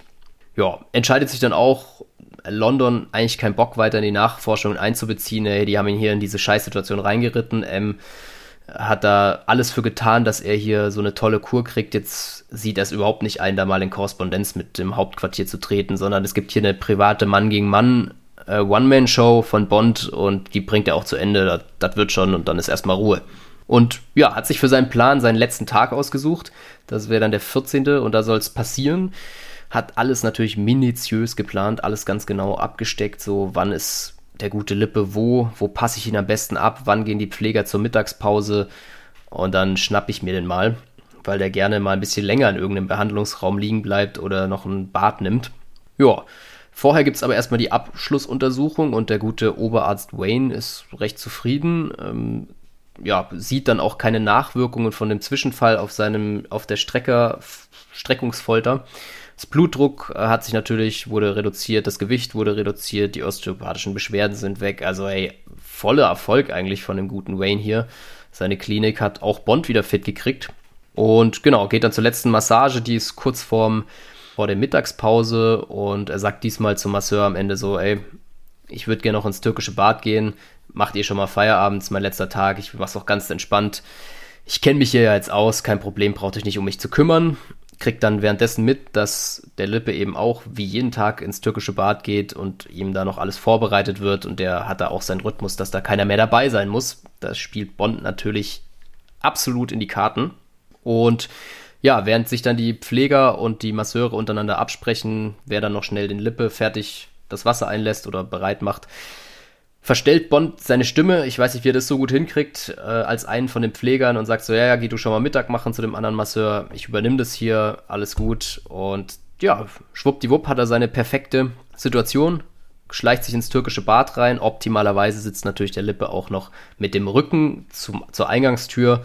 Und er kommt von hinten, verstellt weiterhin seine Stimme und sagt so, hey, ja, hier, wie läuft's denn? Alles gut bei dir? Und Lippe so, ey, Alter, ich gehe hier gerade ein, ich sitze hier schon ewig drin, willst du mir nicht mal hinmachen, dass du mir hier raushilfst? Und er so, nee, ach was, das ist kein Problem, komm, wir brauchen heute noch mal eine extra Runde, da erhöhen wir die Hitze auch mal ein bisschen in dem türkischen Bad. Also das kann man sich so vorstellen, das ist wie eine geschlossene Box, wo irgendwie nur der Kopf rausschaut. Ich glaube, im Film auch ziemlich gut so dargestellt. Und er kommt da wohl an, an, alleine anscheinend nicht raus und Bond sagt dann auch irgendwann, verstellt er seine Stimme nicht mehr, sondern sagt so, hey, ganz ehrlich, falls du hier verbrennst, es juckt mich nicht, verklag mich von mir aus, aber ich lasse dich jetzt mal hier drinne sitzen, was natürlich Lippe komplett zur Weißglut bringt. Er checkt auch so langsam, dass es vielleicht hier nicht mehr irgendwie um irgendwelche Pfleger geht und fängt dann auch an schon mit Handel und meint so, hey, 50.000 und du lässt mich raus, das wär's doch. Und Bond denkt sich so, ja, nee, äh, ganz bestimmt nicht.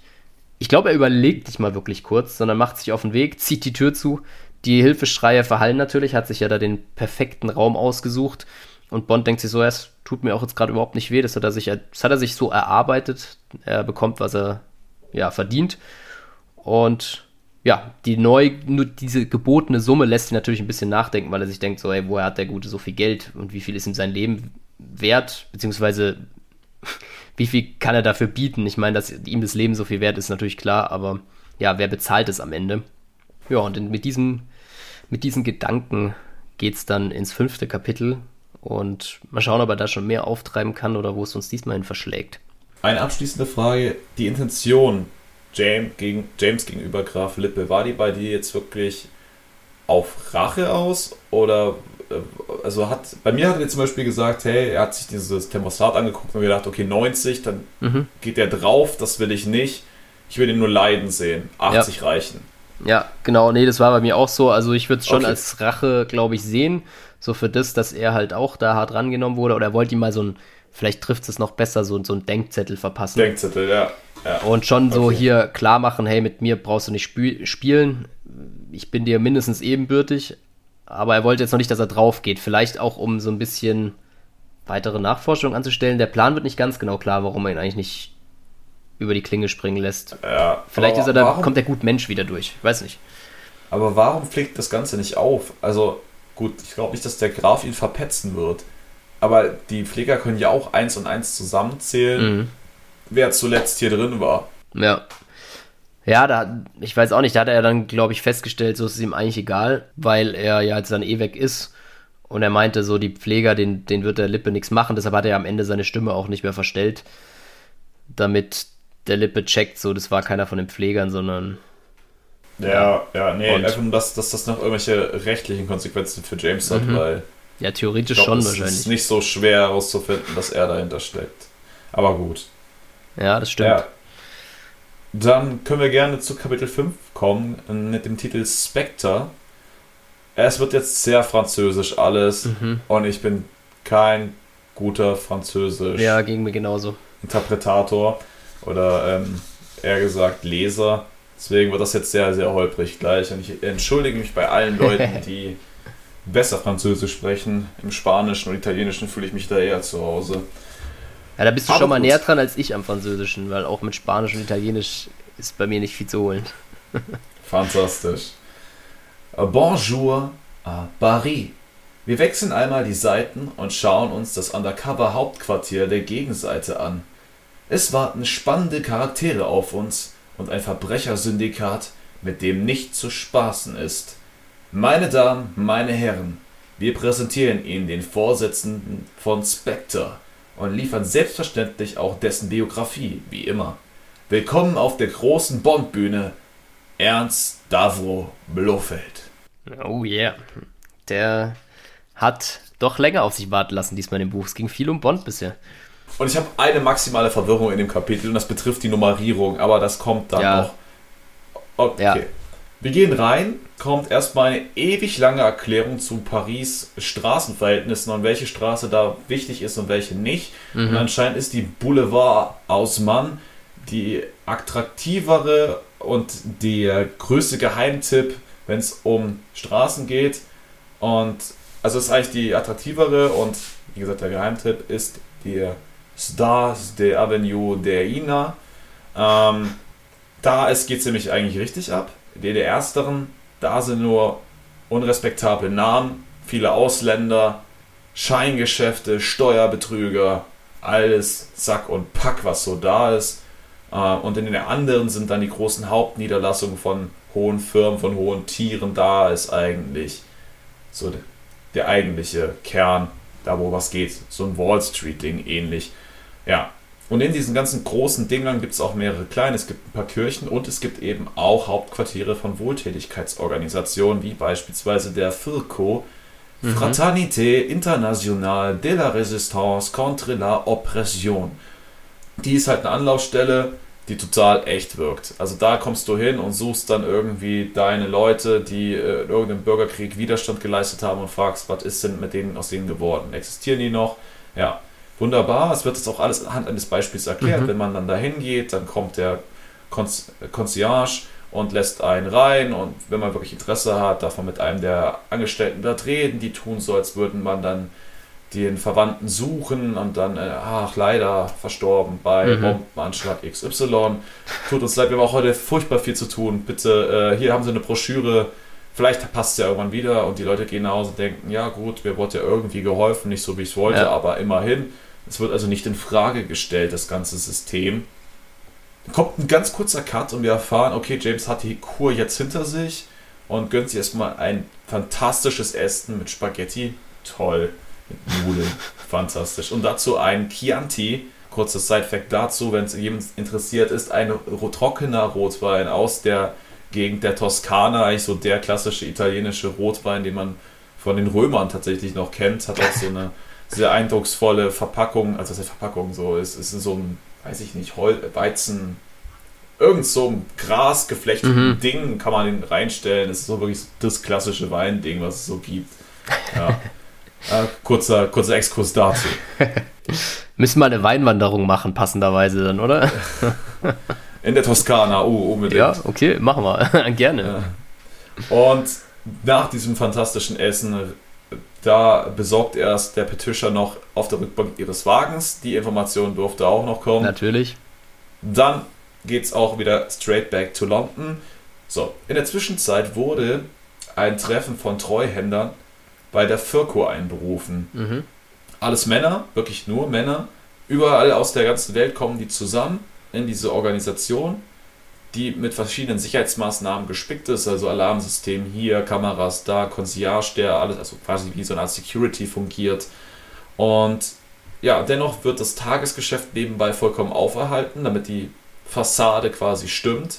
Die Leute, die da arbeiten, sind auch zu 100% da nur für diesen Zweck. Also die arbeiten da wirklich, in Anführungsstrichen, diesen, diesen Stil ab, falls ihn jemand mal fragen sollte. So, das Treffen, um was es jetzt geht, ist im zweiten Stock. Jeder setzt sich an einen fest, ja, festen nummerierten Platz von 1 bis 21. Jeder hat seine Nummer. Namen spielen keine Rolle, auch Nettigkeiten gänzlich unerwünscht. Mhm. Genau. Und jeden Monat wechseln die Zahlen immer um zwei Stellen. Ganz komisches System. Ja, absolut. Ich habe es auch nur bedingt gecheckt dann auch. Also, ja. Vor allem geht es immer aufwärts oder fangen wir dann irgendwann unten bei 1 wieder an oder. Und haben die Nummern dann was zu sagen? Also ist, in den Filmen war es ja so, ja, so niedriger ich, die Nummer, umso genau. höher die Position. Aber das bleibt ja an sich so, wenn das immer, wenn bei allen die Zahl wechselt. Andererseits, wenn du wieder bei 1 anfangen würdest, weil sonst bist du ja irgendwann in der Tausender, stelle oder so, dann macht es ja keinen Sinn, weil dann kriegen ja andere wieder eine nee. niedrigere Nummer, die dann ja auf einmal auch. Also, nee, ich glaube ja eher, dass die dann inzwischen diesen 21 Zahlen rotieren die ganze Zeit. Ja, aber das ist ja Bullshit. Also, genau. Äh, aber so, ich ich verstehe es sowieso nicht. Also, es tut mir leid. Ich, ich verstehe den Sinn dahinter. Ich komme auch nicht, nicht ganz mit. Also, ich verstehe den Sinn insofern, dass, dass es, glaube ich, halt wechseln soll, damit es nicht so durchschaubar ist. Dass man halt nicht immer 007 ist, zum Beispiel, wie bei Bond, sondern dass man halt, ja, ja die Nummer 5 kann halt auch die Nummer 2 sein oder so, aber das bringt ja maximale Verwirrung halt innerhalb der Organisation. Vor allem, wenn das dann halt auch eine indirekte Hierarchie ist, wie wir gleich erfahren werden. Also, na egal. ähm, aber so weiter. Rauchen, trinken gänzlich unerwünscht. Also James hätte da sehr schwere Karten, ja. sich äh, anzugliedern. Und der Vorsitzende erwartet bereits die, die Menge auf seinem Platz. Also liegt, auf jedem Platz liegt eine falsche Agenda quasi, falls dann irgendwer mal reinkommen sollte, der nicht reingehört. Die wird auch mit keinem, keinem, ja, keinem größeren Wert beachtet. Ja. Und sowohl Nummer 2 wie auch Nummer 1 kommt eine hohe Position entgegen. Die werden mit Demut, fast unterwürfigem Respekt beachtet. Und dann geht es um Nummer 2. Ich wollte also gerade fragen, war Nummer 1 bei dir Thema? Bei mir wurde Nummer 1 gar nicht angesprochen. Bei mir kam einfach so, ja, der Präsident hockt vorne in der Veranstaltung, ist die Nummer 2. Punkt. Nee, also es wurde von der Nummer 1 auch die ganze Zeit geredet. Nee, aber ja, es ging dann nicht. letztendlich nur noch um die Nummer 2. Ja, das genau, habe ich nicht genau. mehr verstanden. Da sind wir dann wieder weil, fein. Ja. Weil irgendwie die Nummer 2 sehr, sehr viel wichtiger klingt als die Nummer 1, die uns gar nicht vorgestellt wird. Ja. Aber okay. Vielleicht ist sie auch gerade nicht besetzt dann wieder, ne? Wobei bei 21 Nummern und 21 Personen müssten ja alle Nummern immer besetzt sein. Ja, Exakt. Wild. Leichte Verwirrung hier. Nummer 2 ist ein Top-Mann. Nummer erst kürzlich bekommen. Die wechselt ja auch augenscheinlich. Ist aber ein Mann auch mit markanter Physis, also mit einem sehr interessanten Äußeren. Er strahlt Selbstsicherheit und Ruhe aus. und eine animalische Anziehungskraft auf Leute generell. Auch, dass Leute auf der Straße erkennen würden, wow, der hat irgendwas, der mhm. Kerl. Und es ist, ist irgendwie so eine Parallele, wird dann gezogen zwischen Napoleon und Alexander den Großen, die halt auch durch diese Attribute hervorgestochen haben. Schon fast eine fast, ja, Gottähnlichkeit. Also mhm. da wird halt wirklich in die allerhöchste Schublade gegriffen. Und sein Name ist Ernst Stavro Blofeld, geboren in Polen 1908, in Warschau vielfältige Sachen studiert, anscheinend auch wirklich ein sehr talentierter Mann und mhm. hat dann unter seinen Möglichkeiten einen Job im Postministerium angenommen. Und sie jetzt fragt, ja, du hast da, was weiß ich, Maschinenbau, E-Technik, irgendwelche Politikgeschichten studiert. Warum zur Hölle das? Weil er der Ansicht ist, dass Kommunikation der Schlüssel zur Macht ist. Dass Information, die er erhalten kann, Wissen, Vorteile verschafft, vor allem wenn es universell, also Wissen ist, was, auf was man als erstes zurückgreifen kann. Mhm. Also direkt an der Quelle sitzt quasi. Und der hat alles, was unter die Finger kam, quasi aufgesaugt und alles, was Gewinn bringt, war also genutzt, um an der Börse damit Geld zu machen. Wenn er wusste, okay, das und das passiert jetzt in irgendwie absehbarer Zeit, kaufe ich mir Aktien, verkaufe ja. ich Aktien, ist halt sehr lukrativ. Dann stand der Krieg bevor und dann kamen auch heikle Informationen, diplomatische Infos, Infos über Munition, Truppenbewegung, all sowas. Und da hat der Gegner auf der Kriegsgegenseite natürlich ein extrem hohes Interesse dran. So, fast schon unbezahlbares Interesse mhm. dran. Und dann Blofeld, ein absolutes Genie, erschafft ein Netzwerk aus fiktiven Agenten, die auf real basierenden Personen in allen möglichen Nationen, in allen möglichen Positionen beruhen, aber nicht wichtig sind. Irgendwelche Sekretäre mhm. von irgendwem Wichtiges, sodass wenn jemand das Ganze überprüft, auf den Namen kommt, aber keiner sich damit tiefer auseinandersetzt, weil es ist ja, sind ja Agenten quasi in seinem, in seiner, in seinem Netzwerk. Er nennt das ganze Ding dann Tatar und trat selbst mit ein und hatte so die Möglichkeit, geheime Infos zu verkaufen unter falschen Namen, also über ja. seine Agenten quasi. Hat dann halt auch Sachen ans deutsche Militär verkauft und hat dann richtig viel Kohle gemacht, hat weitere Connections geschaffen und dann, wenn du einmal drin bist, dann lief das dann halt. Dann hast du deinen Ansprechpartner und konntest ihm halt alles verkaufen, was du so ansammelst. Ja, also wie gesagt, Blofeld, sehr intelligent, hat von vornherein gesagt, er möchte immer nur in Dollar bezahlt werden bei dem Kriegsausgang mehr als verständlich. Mit der Reichsmark hätte er, kein, hätte er nicht mehr so schwierig geworden. Ja, und durch die vermeintliche Menge an Agenten, die er hat, konnte er auch große Summen fordern, weil er musste ja sein Personal bezahlen, pipapo. Er wollte gerne sein Netzwerk auch ausbauen. Russen, Tschechien hat er mal ausprobiert. Da war es mit der Zahlung aber eher schwierig. Also bei Deutschland kannst du dich drauf verlassen, da ist das Geld auch da. Bei den Kollegen aus der Tschechei und aus Russland war das dann eher so, ja komm, PayPal. Kommt irgendwann. Irgend 30 Tage dann oder so, ne? Man kennt es, man kennt es. Dann hat es mit den Amerikanern und den Schweden probiert, das lief deutlich besser, aber er hatte ziemliche Paranoia, zu Recht logischerweise, mhm. weil die Geheimdienste untereinander ja auch miteinander teilweise reden. Und wenn da irgendwas mal auffliegt, boah, dann wird es schwierig. Wenn Schweden mit Deutschland redet oder so, oder Gegenspionage spielt ja auch eine Rolle, mhm. dann fliegt das ganze Ding rauf und dann ist er ziemlich am Arsch. Oder auch wenn einer seiner vermeintlichen Agenten ohne seines Wissens ausgetauscht wird und da irgendwie mal den, die Person anrufen möchte und heißt, ja, ist verstorben bei dem oder dem Einsatz, schwierig. Ja. Er hat dann irgendwann so 200.000 gemacht und die Front rückte immer näher an Polen. Ja, und er dachte sich, oh, okay, ich ziehe die Reißleine, das wird mir zu heikel, ich will erstmal erstmal speichern und in den sicheren Bereich übergehen, ließ dann alle Geschäfte so langsam auslaufen, transferierte sein ganzes Geld in die Schweiz. Mhm. Bei, äh, mir also hat er, ja. bei mir hat er das ganze Ding erstmal in Shell-Aktien investiert, wo ich mir so dachte, so ja, weiß ich nicht, ob ich jetzt nur in ein Unternehmen investieren ja. würde. Vielleicht leicht. Gut, das hat er bei mir auch gemacht. Ich dachte, okay, ja, war, ist das ein Punkt. Also war jetzt auch wahrscheinlich super wichtig, aber ja, genau, hat es dann letztendlich nach Zürich transferiert. Ja ging dann auch noch zu seinem Geburtsort und hat da im Kirchenbuch quasi seine mhm. Geburtsurkunde rausgerissen, sodass es nicht nachverfolgbar ist. Fand ich an also der Stelle ziemlich ja. cool, sehr gut mitgedacht, fand ich vom Autor, da noch diesen Kniff reinzubauen, dass du dich nicht danach fragst, so, ja, wie kann es sein, dass wieder nirgends Infos existieren über diejenige Person. Ja, gibt es ja manchmal so Krimis, wo man sagt, so, hey, die gehen nochmal irgendwelche kirchlichen Bücher durch, wann wer wo wie verheiratet oder ja. getauft wurde und so. Ja.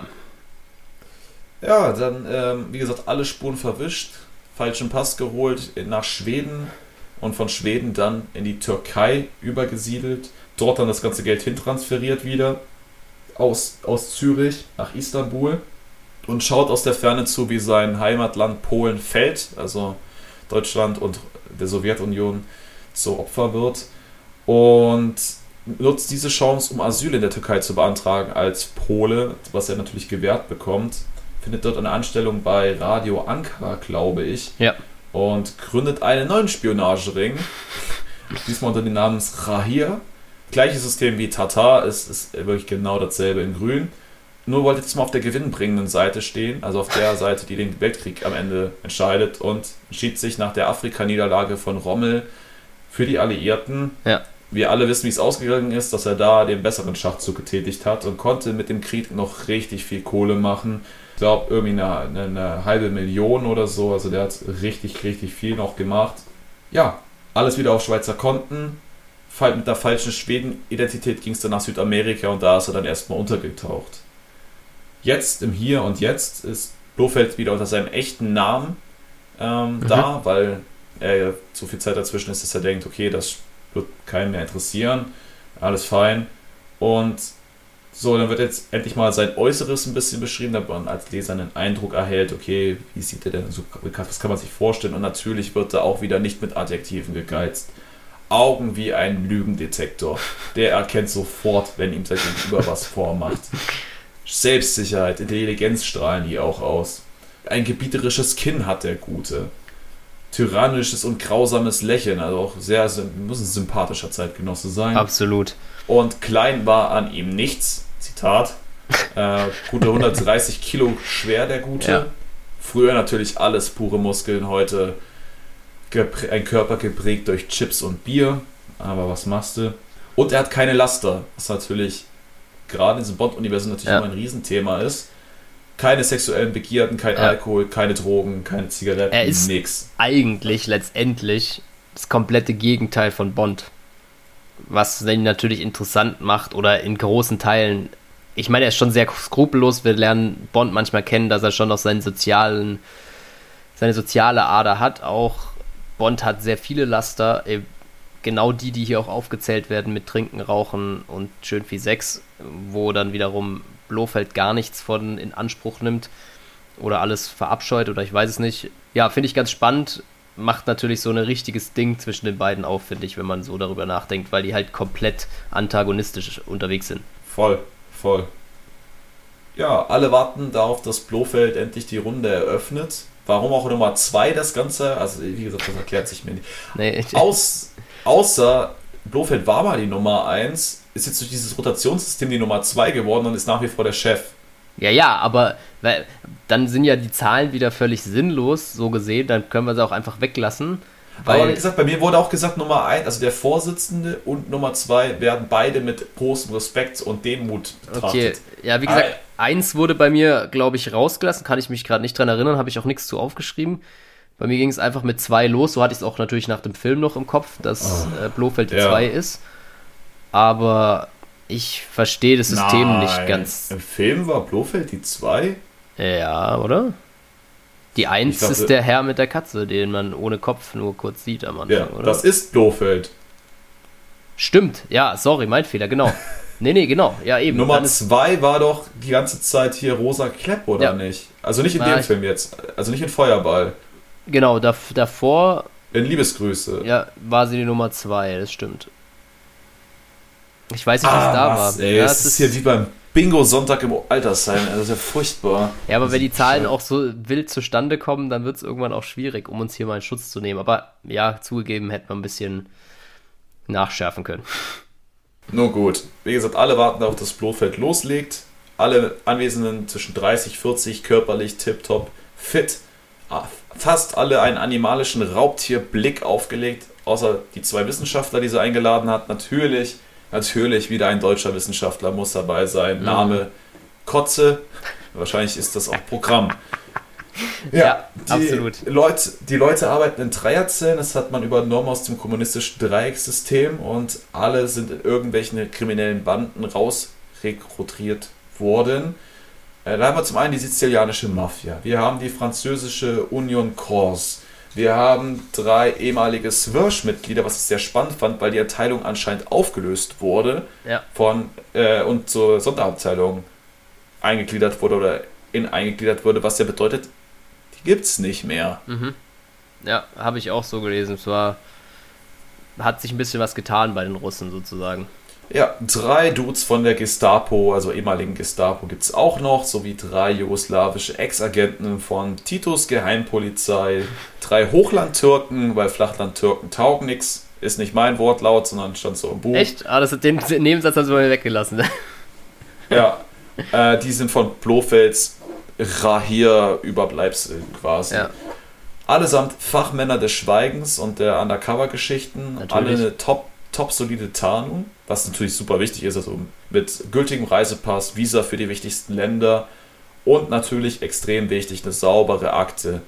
Mhm. Das ist sehr spannend, weil eine weiße Weste und dazu noch ein Leben, Leben lang Verbrecher sein, ist oberste Qualität, um bei Spectre mitzumachen. Dann wird uns endlich erklärt, Spectre, für was steht das denn im mhm. Deutschen? Spezialeinheit für Chaos, Terrorismus, Rache und Erpressung. Echt? Bei mir ja. eine spezielle Exekutive für Konterspionage, Terror, Rache und Erpressung. Da haben sie ah. noch mal ein bisschen nachgeschärft bei dir. Bei mir musste wohl die Buchstaben ganz genau übereinstimmen. Konter wird auch nicht wie im Deutschen normal mit K geschrieben, sondern mit C. C. ja. Naja, bevor sie uns da wieder die Gofter auf den Hals setzen, wie bei Dr. No im Film, lebe ich damit. Ja. Und Gründer sowie Vorsitzender dieser privaten Unternehmung für privaten Profit ist eben Ernst Stavro Blofeld. Und da, wie gesagt, die Frage, warum ist er dann die Nummer 2? Mhm. Aber vielleicht muss man es wirklich hier unter diesem Aspekt betrachten, die, die Nummern spielen hier keine, keine ja. Rolle, so wie im Film. Irgendwie Zahlenkarussell vielleicht, ich, ich verstehe es auch nicht so ganz, aber naja, vielleicht klärt sich ja auch noch auf. Aber also jetzt haben wir ja wieder genau das gehabt, was ich ja so bemängelt habe bei den, ja. bei den ersten beiden Büchern, nämlich dieses einmal diese ganze Biografie komplett runtergerotzt mhm. wurde. Und, und es war halt Person wieder super viel drinne, wo du das auch yes. irgendwann halt so nicht mehr auf dem Schirm hast. Ja, klar. Es ist einfach super viel Information. Also natürlich ist es Durchblicken, dass Blofeld ein gottverdammtes Genie ist, weil mhm. er es zweimal geschafft hat, ein Scheinsyndikat ja. auf die Beine zu stellen, nur, also und damit den ganz Großen zu spielen um mhm. sich persönlich zu bereichern.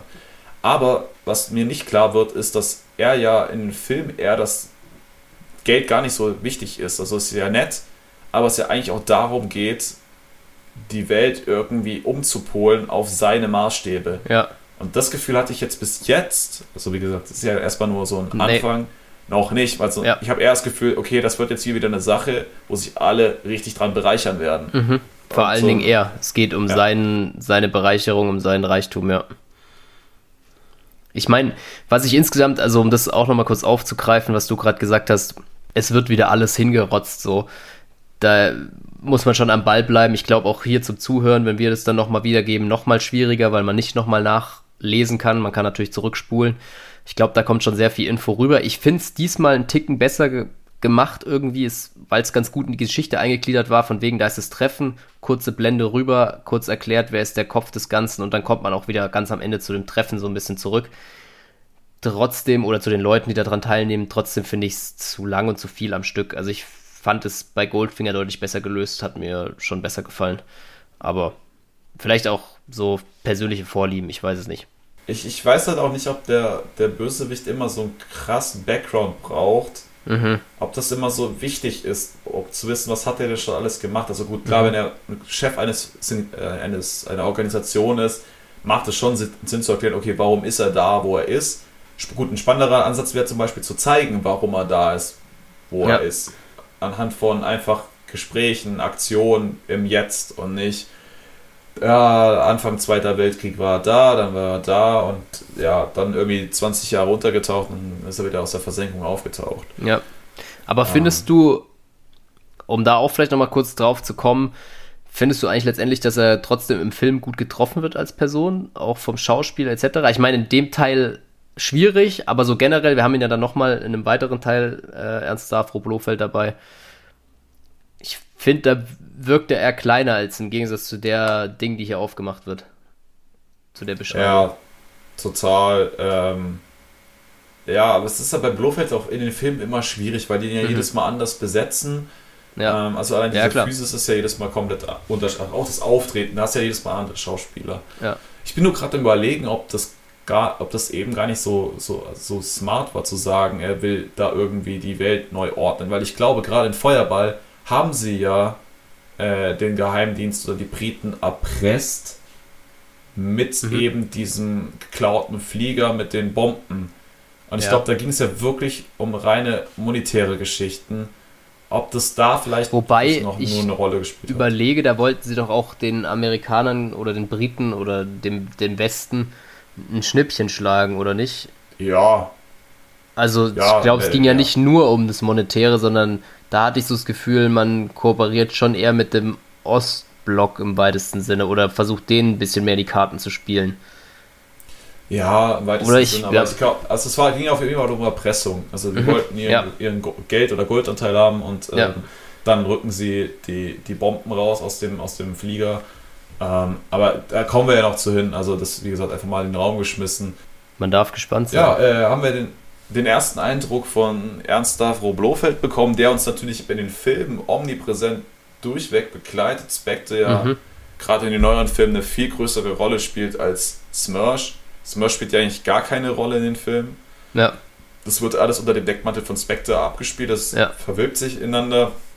Gut, klar, äh, den Punkt hatten wir angeführt, um nicht irgendwie diesen Ost-West-Konflikt noch krasser zu schüren, bietet sich das natürlich an. Spectre wirkt ja eher so überorganisations, überorganisationell ähm, und hat eigene Interessen und nicht mhm. irgendwelche politischen Interessen zwangsläufig. Ja. ja. da bin ich auch gespannt, ob hier nochmal ein paar eigene Interessen noch ein bisschen mehr genannt werden. Wie gesagt, nach dem, was wir bisher gelesen haben, würde ich auch behaupten, das sind erstmal persönliche Interessen, vor allen Dingen des Geldes wegen.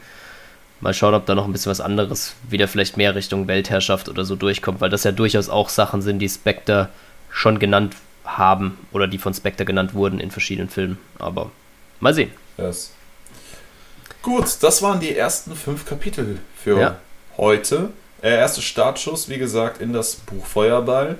Auch wirklich ganz angenehme Kapitel, um reinzukommen erstmal. Also die große ja. Action haben wir jetzt noch nicht, aber einen Urlaub von James begleiten mhm. durften mit dem ersten Anlauf Richtung der potenziellen Mission und jetzt auch noch die Gegenseite präsentiert bekommen. Gut, dass, wie gesagt, da ist jetzt noch gar nichts passiert, es wurde ja erstmal nur das Setting beschrieben. Aber jetzt sollte so langsam der Inhalt folgen oder äh, der Spannungsbogen aufgebaut ja. werden. Aber könnte ich mir jetzt auch vorstellen, dass es kommt. Das ist jetzt ein ganz guter Punkt. Man hat jetzt, denke ich, die wichtigen, soweit ich mich erinnere, aus dem Film, die wichtigen Personen kennengelernt und jetzt stünde dem eigentlich nichts mehr im Wege, da loszulegen. Ja, wir werden spätestens in zwei Wochen sehen, oder eigentlich genau in zwei Wochen sehen, wie es denn konkret weitergeht. Zumindest zum Teil. Also die nächsten fünf Kapitel erwarten euch dann und äh, wir versinken tiefer in Feuerball. Oder im Wasser. Mal schauen, ob das dazu kommt. ja, ich bin gespannt auf jeden Fall. Ich freue mich schon auf die nächste Runde mit dir. Es hat mir wie immer Spaß gemacht. Ich hoffe, Immer wieder gern. wir konnten uns gegenseitig ein bisschen den Horizont erweitern und natürlich euch, lieben Zuschauern, auch ein paar weitere Eindrücke mitgeben zu dem Buch, die vielleicht selber noch nicht so gesehen habt, mitgekriegt habt. Und ich freue mich schon, wenn ihr das nächste Mal wieder einschaltet. Genau, bleibt dabei, bleibt dran. Wir senden auf jeden Fall raus und hoffen, dass wir auch eure Empfangsgeräte natürlich wieder erreichen. Und in diesem Sinne verabschieden wir euch und dürfen euch dann wieder in zwei Wochen begrüßen mit Kapitel 6 bis 10 aufs Feuerball. Genau. Haut rein und macht's gut. Haut rein, bis dann. Ciao.